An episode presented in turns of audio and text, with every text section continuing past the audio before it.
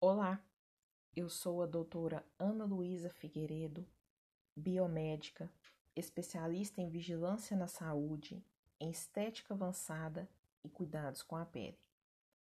Estarei aqui com vocês toda semana, trazendo conteúdos em áudio sobre saúde, beleza e bem-estar, para que você pratique o autocuidado, eleve sua autoestima e alcance o alto amor.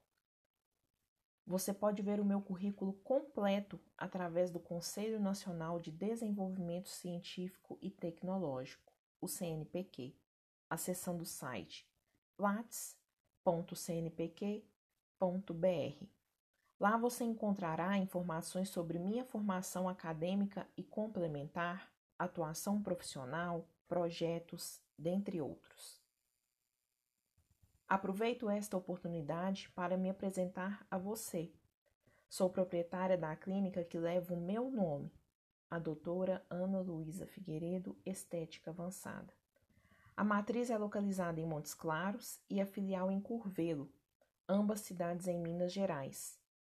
Além de contar com localizações privilegiadas e fácil acesso, os atendimentos são individualizados e os planos de tratamentos personalizados.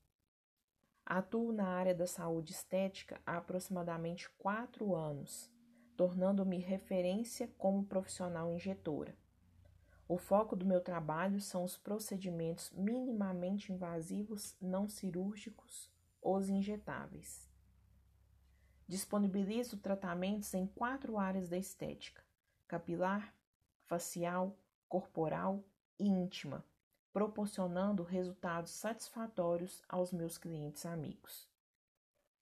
Este será mais um meio de comunicação para que eu possa esclarecer dúvidas, trazer informações sobre as novidades do mercado e receber sugestões de conteúdos. Afinal, qual assunto você gostaria que fosse abordado aqui? Se você estiver ouvindo este podcast através do YouTube, curta, ative as notificações e inscreva-se no meu canal Saúde Estética. Está no Spotify ou Google Podcasts?